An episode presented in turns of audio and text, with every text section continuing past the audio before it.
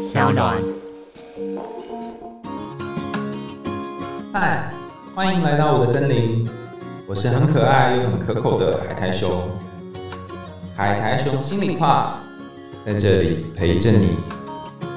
Hello，大家好，欢迎来到海苔熊心里话，我是海苔熊。好，那我们在这次线上的节目当中呢，会替大家介绍一些跟心理学有关的知识、童话和故事的分析，然后我们会不定期的去回复一些呃听众的问题。那旁边就做了一个伙伴哈，这个有一个特别来宾哈，他叫做波瑟芬尼哈。他是命理师，然后同时也是自由撰稿人，然后很喜欢荣格分析，还有童话分析等等，所以我就特别邀请他来跟大家打个招呼吧。嗨，大家好，我是波斯芬妮。我已经看童话了一段时间，但是我自己去看呃《冰雪奇缘》这个童话的时候，应该说这个故事这个动画时候，以为已经理解很多了，但是当我跟波斯芬妮讨论之后，发现我靠，好多东西我都不知道。他从这两个第一集跟第二集的动画当中。发现有很多的秘密跟知识，还有一些隐喻。对我已经三刷了，就是整个就是念《冰雪奇缘》系毕业。我跟他认识是之前某一次，他本来当记者嘛，然后采访的，然后因因缘就会认识，然后觉得他是一个非常认真的人，应该一种认真病了。基本上就是有兴趣的东西会一直很很深入的挖掘。那事实上，其实今天要谈的东西可能。比我们今天可以告诉大家的东西还要多，就是到这种程度，所以你懂的。我们都是很认真的人，所以，但是我我这么认真，还讲有一个人比我更认真，你就知道他有多严重，病情多严重。病友互助团体，互助团体对。好，那我们这一集要讲的是《冰雪奇缘一》，但是因为已经距离《冰雪奇缘一》有一点遥远了，所以我会先跟大家讲一下这个故事的大概的大纲，然后接下来再请啊波斯曼尼就跟我们谈一下这个细节，就是到底有哪些隐喻在里面啊？因为我也有一点忘记，所以如果呃我没有讲清楚的地方，你可以补充一下那个故事的大纲。那我会大概先介绍一下，就是说，如果从荣格的角度来看，童话故事有一些必须先知道的知识，这样我们比较容易进入故事的内容。好，第一。件事情就先讲故事嘛，哈。那《冰雪奇缘一》呢，主要是描述一个女王，她就是 Elsa 这个女王。呃，她原本不是女王，她原本是皇室的一个女儿。那她拥有一个很神秘的冰雪的魔法。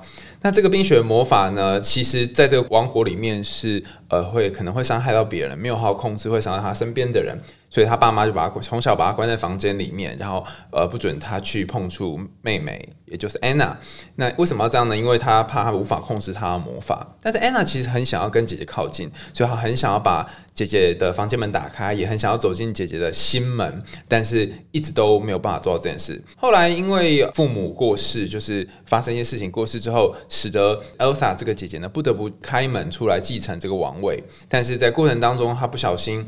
就是施展了她冰的魔法，然后不小心就是失控了，所以他就只好逃离他的王国，然后到一个很遥远的北边的山里面，然后自己去盖了一座冰宫。大家很有名那个 Lady Go 就是从这边唱出来的哈。然后妹妹曾经去找他，然后妹妹也找到他。呃，在过程整个故事过程当当中呢，有以为他找到他生命当中所谓的白马王子，就是叫做汉斯这个角色，后来才发现他是个骗子。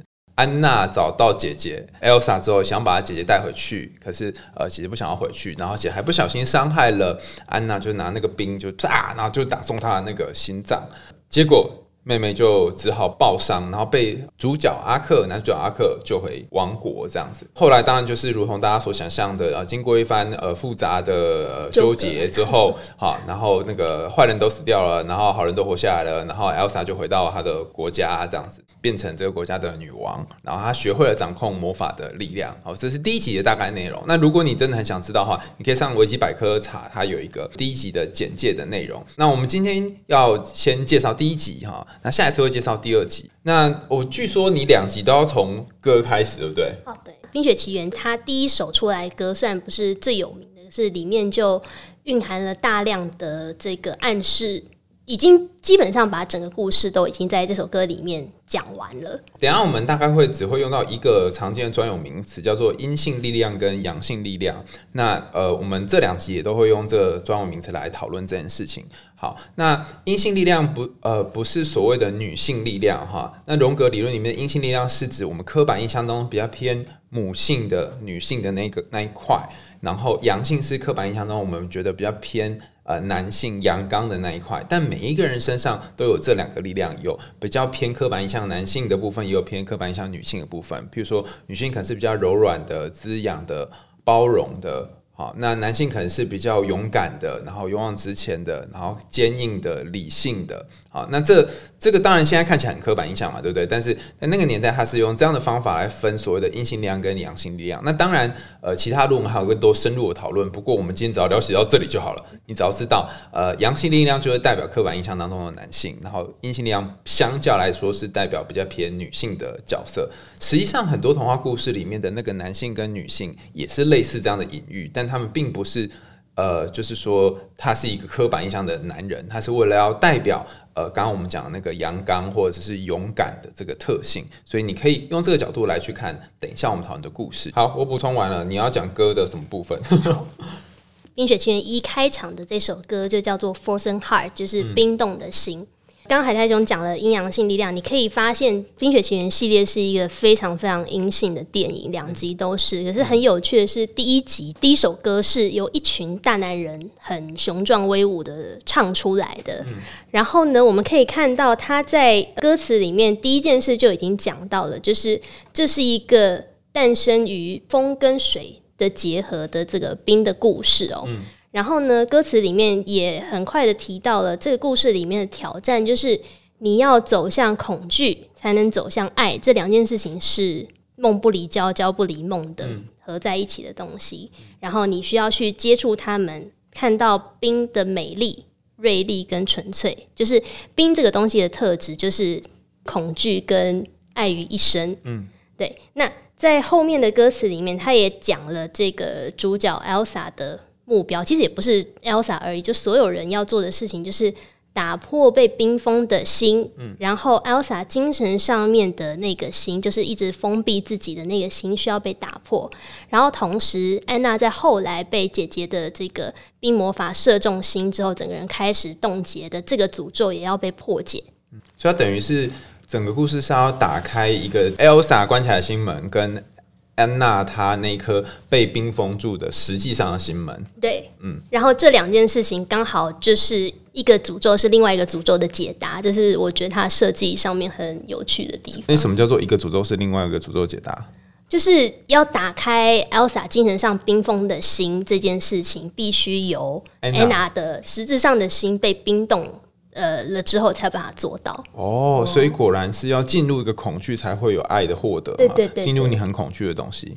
那我们再看到歌的中后段，他也讲到了这个冰的特质是什么呢？就是美丽的、有强大的力量的、危险的跟冰冷的。嗯，所以这边就点出了这个故事里面最怎么讲矛盾或纠结的地方。那他也讲到了，就是冰这样子的东西有一个使用的规则哦，就是它不是可以被男性力量去压制的魔法。所以他讲了一个男人、十个男人、一百个男人都没有办法跟冰这样的力量抗衡。那最后就讲了，就是再度讲说冰魔法的这个美丽跟危险是共存、无法分开的。所以这首歌就已经讲完了这个电影。大家到底要干嘛？然后要面对的危机是什么？所以一开始他就是全部的男生在唱这首歌，等于是在说，好像这个王室的人都希望把 Elsa 的这个冰魔法，尤其是国王，还有那个好多个男生的声音，都想要把这个女性，就是所谓的阴性的力量，先把它压抑住。是，但是这个方法他已经告诉这比赛，这个行不通，没有用。对对对，我听说你还发现一件很很有趣的事情，就是。妈妈在第一集是不是只有讲一句话啊？对，大家如果有注意到的话，就是第一集妈妈的画面应该一开头算不少，可是她从头到尾都没有讲话。她唯一讲的话是，呃，安娜被姐姐的冰魔法伤到之后，她说：“哦天哪，她跟冰一样冷。”她抱起妹妹就说：“啊，她跟冰一样冷，就没话了。”所以这个是一个 戏份很少，啊 对，是一个很强烈的暗示，告诉你就是在这个国家这个故事里面，一开始女生是没有声音的，是不可以有声音的呃。然后同时，这个 Elsa 的手套被戴起来之后，妈妈就再也没有讲过话了。就是那个手套一戴起来，其实同时也等于所有的阴性力量是被阻隔开来、被挡住的。哦妈妈被挡了，所以阴性力量也被挡了。对，如果有听前几集那个美人鱼的话，你就会发现美人鱼也是一个失去声音的女生嘛，所以。呃，我们用这种扩大法，就是说从甲甲故事、乙故事、丙故事放在一看，有些共同的东西，你就会发现，当一个阴性的力量它是没有办法发生的时候，再来就会出现一些灾难，或是会出现一些呃挑战。同样也要讲到，就是我记得前几集也有讲到这个睡美人的爸爸干了什么事情嘛，就把纺锤全部烧掉。嗯，那你可以在《冰雪奇缘》里面发现很类似、很类似的情节，就是妈妈闭嘴没有声音之后，爸爸接着说：“所有的门都给我关起来。”哇，所以这是一个强利用男性霸权压抑的国家，可是，在做这件事情的时候，其实是没有用的。对，嗯，既然讲到了这个把门所有的门都关起来，对对对，我们就要来讲一下《冰雪奇缘一》。基本上，如果我可以重新命名这个电影的话，我应该会说它就是一个门跟手套的故事，就是整部戏里面大量的出现开门、关门、戴手套、关手套，你就发现主角其实做了很多事情都。就是在做这四件事而已。《冰雪奇缘》应该改叫做“门与手套”，这样就没有人去看 了。好干的好干的戏名。但这两个很重要吧？对，而且事实上，因为我一开始注意到门这件事情，其实是从他的歌曲开始嘛，因为歌就一直不停的提到 door 这件事，所以到我后来真的去看门这这个东西在《冰雪奇缘一》里面到底出现多少次之后，我有点吓到，就是里面的角色。开开关关门大概三十次左右。你有没有看到这个是一个认真病的人？他去数了妈妈讲了多少句话，还要数了开关门几次。我这辈子绝对不会做这种事，真太夸张了。对，但是就是因为编剧跟导演做了这样的设计，我就觉得需要有那样的诚意去把他们做的这种很多长的细节给抓出来。彩蛋，嗯，对，嗯。那你可以看到，就是 Elsa 的门基本上就是最一开始的时候。出现的门嘛，那到后来，这个不管是安娜在加冕典礼就把门打开，去去迎接这个新的朋友，或是 Elsa 进到冰宫之后，最后一幕那个很帅的那一幕就把门甩上，嗯，然后到后面他们一直进出 Elsa 的冰宫，要这个拯救王国，然后甚至最后 Hans 把门关起来，才露出他的真面目，邪恶真面目在安娜之前，就是。开门跟关门的世界是很明显不同的，我觉得这个是电影里面很有趣的设计，就是门开门关不止同时代表了角色的心境，也代表他们面对的状况是什么。我记得你还要把那个歌就是把它列出来，然后有不同的那个门，对不对？对，我们来看一下哦。基本上呢，这个门的功能就是在讲封闭跟。隔离这件事，然后你如果你有注意到，就是《冰雪奇缘一》里面有人唱歌的那那些音乐，大概有九首歌，里面有五首歌歌词甚至歌名里面都有出现门。你们你看是认真病上身了，去数几首人唱歌，然后去数里面有几首门。对对对，然后另外一个这也是我的认真病发现的有趣的事是，他在歌词里面哦，常常会把 door 跟 anymore。这两个字，嗯，放在前后句，所以你可以看到这个门通常跟一个事情连在一起，就是再也不要怎样，嗯，或是不怎样。我们可以来看一下第一首大家很很喜欢可爱的歌，就是安娜敲门问姐姐说：“你不要这个一起盖个雪人？”Do you wanna be a snowman？对对对对。然后呢，其中一句安娜的歌词就唱到说：“I never see you anymore。” Come out the door，就是我好久没看到你了，你赶快从门里出来吧。所以第一首这个小安娜歌，就是你可以看到她希望姐姐开门，但是姐姐把门关着，这是这首歌里面门里门外的冲突。嗯。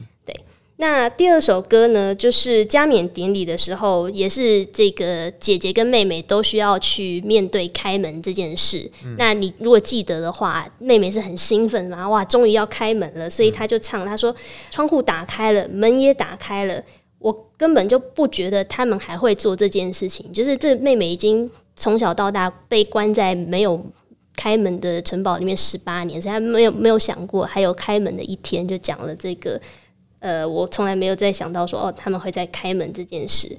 那同时，这一首欢乐的歌里面有一段听起来很悲伤或者很紧张，就是 Elsa 唱的，就是我不希望人家看到我的魔法，不要再去感觉它。他最后一句很大声唱出来是叫守卫把门打开。嗯，这一首歌里面两个人同样都说的是要开门了，可是心情是完全相反的。所以他，你这么一说，这时候 Elsa 的开门，他是有一种被迫不得不，好啦，就开了，开了，开了这样种感觉。对对对。哦，但是妹妹是很期待的。嗯嗯，对，所以这这首歌到后面有一段歌词，两个人歌词唱的是一模一样，就是我没有办法再等下去了，真是令人难耐。嗯，可是妹妹是很兴奋，快开门，我等不住了。姐姐是赶快让这一切结束吧，反正就这么一天，赶快。我我我有一个问题，哎，为什么就是突然开门啊？因为有人可能很久没看第一集，来帮他问一下啊。OK，呃，大家如果记得在那个 Do You Wanna Build a Snowman 里面，中间有一段是 Elsa 爸妈出海，呃，就姐妹爸妈出海，然后就失事就挂了。嗯，所以后来剧情是三年之后，姐姐成年要即位，变成这个。皇宫的女王了嘛？那当女王你就不可能再继续躲在城堡里面，你要面对这个世界。所以你看，又是一个孤儿的故事嘛。就是你那个英雄角色故事里面主角，他要么就单亲，要么就孤儿扶你不能当主角哦，哈。就是 就是这这对姐妹，她其实是孤儿。好，那等下你会看到更多孤儿，反正就是孤儿才能当主角。对对对对对，主角的那个条件就是命运要先变成孤儿。嗯，对对对。再来到开门之后，我们就看到这个安娜碰到了心上人白马王子汉斯，然后两个人就很有默契。我我印象很深哦，就是。他们两个开始搭上线，是因为汉斯讲说：“我有十二个哥哥，你看这个人就跟两姐妹完全不一样，爸爸妈妈还在，而且还有十二个哥哥。”然后他就说：“我很多，我哥哥完全不把我放在眼里，甚至有好几年都把我当成隐形人。”那讲到这个，，Anna 心有所感，就说：“对我也是。”对，所以两个人就觉得哇，很有很有默契。Anna 就觉得这个人就是我要的，所以他们就唱了一首歌，叫做《呃，Love is an open door》，就是爱是打开的门。嗯。然后呢，这个也是 Anna 的台词哦，就是 “We don't have to feel it anymore. Love is an open door。”就是以前我跟汉斯经历过那种被人。忽视啊，拒绝于门外的这种痛苦，不用再经历，因为现在碰到你了嘛，我们两个就都把门打开了。哦，所以这边又是一个 Anna 的开门。所以这这次 Anna 的开门，她是对 Hans，就是那个奸诈的王子开门，而不是对 Elsa，因为 Elsa 把门关起来，她自己跑去那个北山了嘛。对对对对，这边这首歌也很好玩，就是你可以看到所有的这种开门的歌词。情境都是 Anna 唱出来的，Hans 都没有跟他一起唱，Hans 都在后面接话。奸诈！竟然发现了，所以从从这里就可以知道，那个 Hans 他是一个心怀鬼胎的人，因为他都没有真的要开门。对对对，就是当然他们有共同唱了这一句 “Love is an open door”，可是所有 Anna 在讲“我要对你开门哦”的这个歌词，Hans 都没有跟他一起唱，都是后面只是接了他的话，给一个话术的回应而已。我们很像我们碰到这个很会甜言蜜语的渣男。渣男为什么会得逞？就是因为我们先可能先创造了一个很梦幻、自己很想要的情境，然后他帮你把后面那句歌词塞进来而已。而且你有发现一件事吗？其实到这里为止，那个剧情有一个很奇怪的地方，从头到尾，Anna 她都是一直好想要亲近 Elsa，所以她一直敲的那个门其实是 Elsa 的门。但一直敲，一直就敲不开嘛，好不容易开了，开了还要关了，然后又跑去北山了嘛，对不对？所以他一直渴望是打开姐姐门，呃，说穿了就是他是他是想要亲近姐姐的。但他这里用了一个很巧妙的变化，是当他姐姐门打不开的时候，他说啊，那我去，那我逃离这个议题，我去打开一个男生的门，他也可以给我爱，不用跟我姐姐要，看起来好像不错。那如果你也曾经用别人来取代你真正想要的爱的话，你就会获得一个遇到渣男的下场。对我，我觉得这个提醒很重要。就是一开始他要的是开姐姐的门，但是开了很久都很挫折，之后他就把注意力放到开门这件事情上面，所以他以为他要的是开门，谁的门打开都好，他忘了他真正要的是姐姐。嗯嗯嗯嗯，就是这个重点就摆错。那我们等下后面会看到电影怎么去呈现安娜搞错重点这件事哦。再来就进到这个大家印象深刻的《Let It Go》这首歌。嗯。那这首歌我觉得很有意思。乍听之下，这个 Elsa 反正魔法已经那个事迹败露，就逃走了，然后就跑到荒郊野外大解放。嗯，所以第一次我以为这是一个开门的歌，就是啊，他憋了这么久，手套也丢了，头发也拆了，整个衣服都换了，应该是 Elsa 大开门的时候。嗯，但如果你记得电影的画面，最后一句，他做了一件事情，是他把门甩了，关上。嗯，slam the door。对对对，所以你看他在歌词里面，他讲了，他说 “Let it go, can't hold it back anymore”，就是我没有办法再忍了，然后我决定要转身把门关起来。所以他最后盖了一个冰宫嘛，对不对？哈，就是一个很厉害建筑师。然后盖完之后呢，就是把最后一幕我记得很清楚，空把门关起来嘛，对不对？对。所以我们以为 Elsa 在这边大变身、大改造，应该是这个角色大幅成长的时候。嗯。可是这就是这个电影剧本设计最坚巧的地方，就是关门那一幕告诉你，这个人一点都没有变。嗯。哦。他还是做了以往他最习惯的事情，即使他整个人看起来已经不一样了。嗯，所以你可以看到这个角色，就是他以为他找到解答了，但是关门这一幕，就编剧狠狠的告诉你没有，不好意思。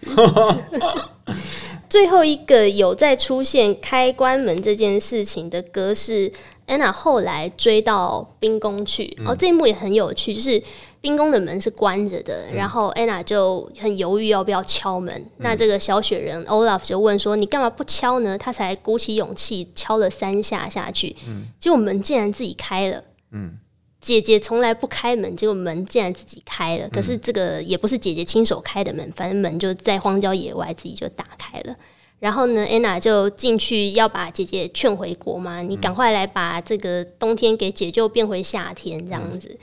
然后他劝姐姐的方式就非常的去刺到姐姐心里的那个不舒服的点，他就说：“拜托你不要再把门甩到我脸上，不要再关门了。嗯，你不需要再跟我们继续保持距离。嗯啊，所以那个 door 跟 anymore 又出来了，就是 please don't slam the door，不要甩门了。You don't have to keep your distance anymore，不要再保持距离。”所以你看，他又重复了最一开始第一首，就是他们两个的歌。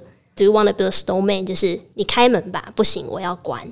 所以你看到这边，即使剧情已经发展了这么多，他们还是在上演同样的剧本。对，所以你会知道这件事情是不会 work 的，因为跟十几年前的两个人的模式没有。任何差，而且你你可以发现，其实妹妹她还是不能理解姐姐的心情，然后姐姐她也一直很很担心去伤害妹妹，所以他们的心情都是没有被理解的，互相没有彼此了解，然后所以最后。呃，才会出现那个姐姐不小心伤害了妹妹的这件事嘛？嗯，对，所以你看，就是这首歌两个人冲突完之后，他们最最担心的事情就就发生，就发生了。因为真的，所以你如果真的很想避免一件事情，它通常就最后会发生。对 对对，但是也不用担心。我什么你一开始就说了嘛，就是你必须要先去冒险，然后有那个害怕的东西，你才会得到爱。所以如果真的发生也没关系，再来就获得你想要的东西。然后讲完门之后，还有一个很重要的隐喻，对不对？因为我们时间非常有限哈，但是因为这个另外一个隐喻也很有趣。跟门很像的东西，我们来讲一下手套哦。嗯，那大家印象很深刻，就是 Elsa 变身的时候丢了手套嘛。这个我想不用特别解释，就是他把他束缚，把他这个隐藏自己的东西给丢掉了。嗯，那另外一个大部分人也有注意到的，可能是 Hans 在这个安娜要跟他锁吻的时候，他把门窗全部关起来，把手套脱下来，露出真面目。嗯，所以这一点 Hans 跟 Elsa 做的事情其实很像，就是手套脱了就露出自己的阴暗面的。对对对对，但大家可能没有注意到，安娜其实也戴着手套。哦，我真的没有注意到啊。对对，你有没有发现，就是从头到尾，他看起来都是一个很真诚、热情、直率的孩子。他哪里有什么面具、假面呐？他都是很真诚的啊。对，但是呢，他一直痴痴的相信这个渣男就是他的真爱，然后一直到他被阿克送回皇宫，脱下手套在暖炉旁边取暖的时候，他才终于要面对真相，就是汉子是个渣男。所以你会不会有些时候也活在自己的谎言当中呢？你那个谎言就是你的手套子吗？那为什么活在谎言里面呢？因为这个手套可以保护你在谎言里面不受伤害啊！你愿意相信他是个渣男吗？你不愿意，所以就继续戴着。但当你脱下来那一刻，其实你会有很深的失落感。可是你也才有机会变成真正的你自己。对，嗯。所以不管你是这个很封闭、很很防御的人，还是很热情直率的人，可能我们每一个人其实都有一双手套戴着。保护自己，所以戴了这张手套之后呢，呃，你可能可以把一些自己不想让别人看到部分藏起来，但是也有可能，如果你一直戴着，你就会把真实的自己也给遗忘了。然后我们要进入最后有关于这个故事里面的一个很重要的意象，也跟第二集有关，就是这个国家的国旗。那我们来看一下哦，因为《冰雪奇缘》是一个花了很多美术设计在上面电影，所以呢，这个国旗你看可以看到，就是它有呃一半的紫色跟一半的绿色共存，然后中间有一个。金黄色的花里面其实也埋了很多梗在里面。哎，对对，那个听看不到图的朋友，跟你们讲，想象一下，它就一个国旗哈，然后你可以想中间有一条线啊，左半是紫色，右半是绿色，然后中间放了一朵金色的花。先想象一下这个旗，那等下你比较好理解这个旗它的隐喻是什么。这是他们的国旗就对了。对，这是艾伦戴尔国的国旗。嗯，那一般来说呢，紫色其实就是代表这种很尊贵的皇室的形象。嗯。那绿色，你可以从 Anna 第一集穿的衣服就看得出来，就是它代表 Arendelle 这个家族的颜色。嗯，所以紫色加绿色就是艾伦戴尔这个家族建立的王国嘛。哦，那中间这个花呢很好玩，就是大家在后面也可以看到，就是雪宝这个回到王国之后，就看到一堆紫色的花，就很兴奋上去冲了上去吸了一口花香。嗯，这个花就是旗子上面金黄色的这个花。它是呃番红花，嗯，那番红花放在北欧的一个国家是很微妙的事情，因为番红花长在哪里？番花原本生长的地带是中东地区，不是寒带，嗯，所以一个这个北欧的国家怎么会放这样子的花在自己国家的旗帜上，就很耐人寻味啊，嗯。所以它就是一个外来种的概念。哎，对，就是其实不属于这边，但是又被定在这个国家的旗子上面，还要代表这个国家。你有没有想到哪一个角色跟这个花很像？他明明觉得这里绑手绑脚，但他又得要在这里担任这个重要的位置，然后所以他最后就选择出走。也因为这个出走，他才学会他如何掌控他的身上的这个。特别的力量，对，嗯，所以你可以看到这个泛红花的隐喻跟这个我们的女主角 Elsa 非常的有共鸣。那在故事最后，你可以看到她就是好好的作为一个这个不属于寒带的花朵，在这边有办法生存下来了。但别忘了，它还是不属于。这个寒带国家的环境，所以，所以我们就会看到第二集，下一集我们会再解开这个棋子里面其他的秘密，然后还有很多更多细致的隐喻。那如果你对于刚刚的内容你有更有兴趣的话，也可以继续追踪 Sound，然后也可以继续追踪我的粉丝专业海苔熊，然后我们会把更多其他细致的分析呢再分享给大家。好，拜拜，拜。